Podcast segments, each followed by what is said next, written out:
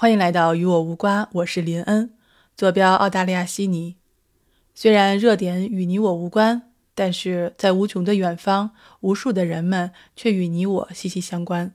今天呢是二零二二年的四月二十七号，你过得还好吗？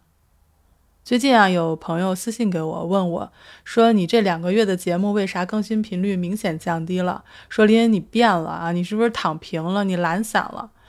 啊，其实不是我变了，是现在世界变化太快。我最近呢，总是感觉到我的生活每天就是被战争啊、疫情啊，还有政治大选啊，还有就是各种被娱乐包装过的热点轰炸和侵蚀。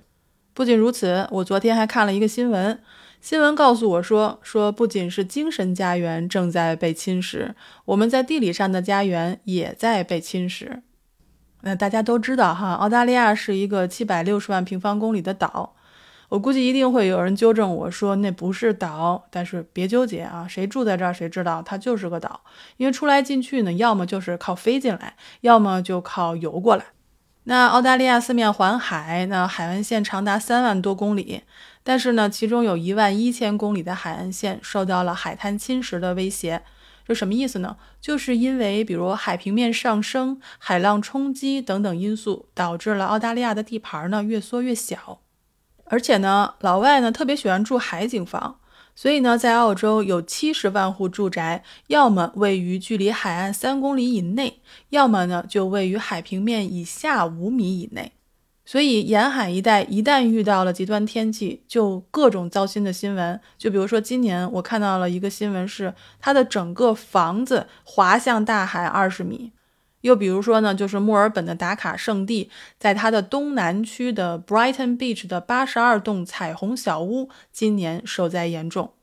那什么是彩虹小屋呢？就是沿着海滩一拉溜的，用这种高饱和色彩的油漆刷出来的各种颜色拼接和各色绘画的小木屋。那之所以叫这个名字，我估计是游客自己取的哈，因为他们原来的目的呢，就是给人们在海滩上换衣服用的更衣间。它地方特别的小，也不能住人，没有电，也没有水，它基本上就是一个仓库。然后现在呢，里边一般就是放一些什么冲浪板啊、独木舟啊，一些海滩用品。但是为什么要报道这些小屋呢？是因为这些小屋特别的贵，因为每一间的平均售价在三十万澳币左右，而且呢，只卖给当地的居民。没水没电，除了门前的海景，估计也就剩下门廊下面的海滩了。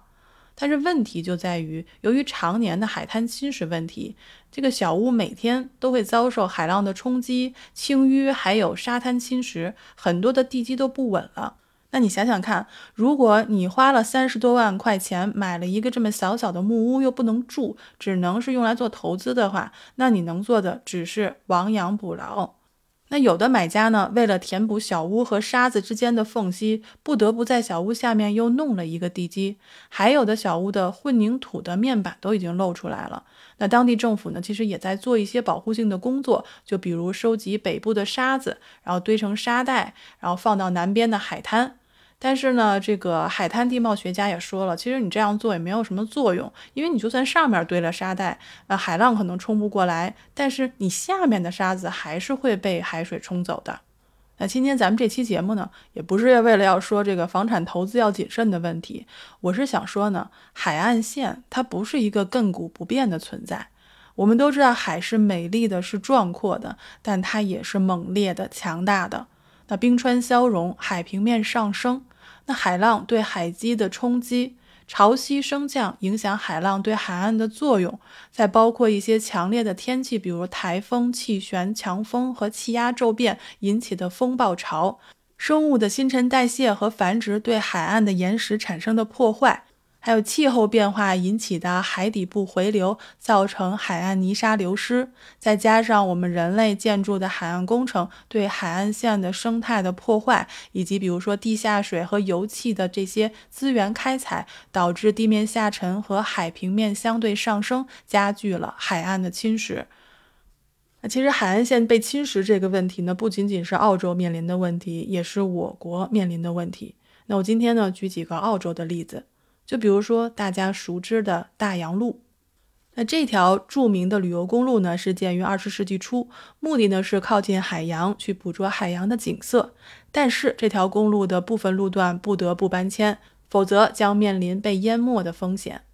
还有一个呢，就是世界闻名的企鹅岛——菲利普岛，它也是面临着海岸侵蚀的问题。他呢，在二零一四年的这个报告中说，说到了二零四零年，菲利普岛的海滩将后退八米，海洋也将蚕食那里的海滨。那除了维多利亚州呢，还有我所居住的澳大利亚悉尼啊，它属于新南威尔士州，它有一个海滩呢，叫纳拉宾海滩。那这个海滩呢，在二零二零年初的时候，因为风暴潮导致了九百多户人家被疏散，二十五米长的海滩消失。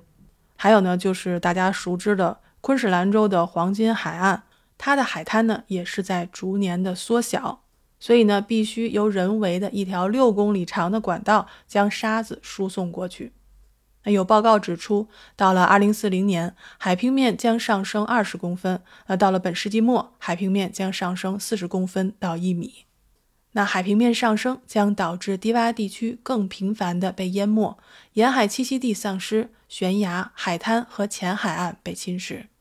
而气候变化还将给日益老化的沿海基础设施带来压力，并最终影响居住或开发沿海地区的可能性。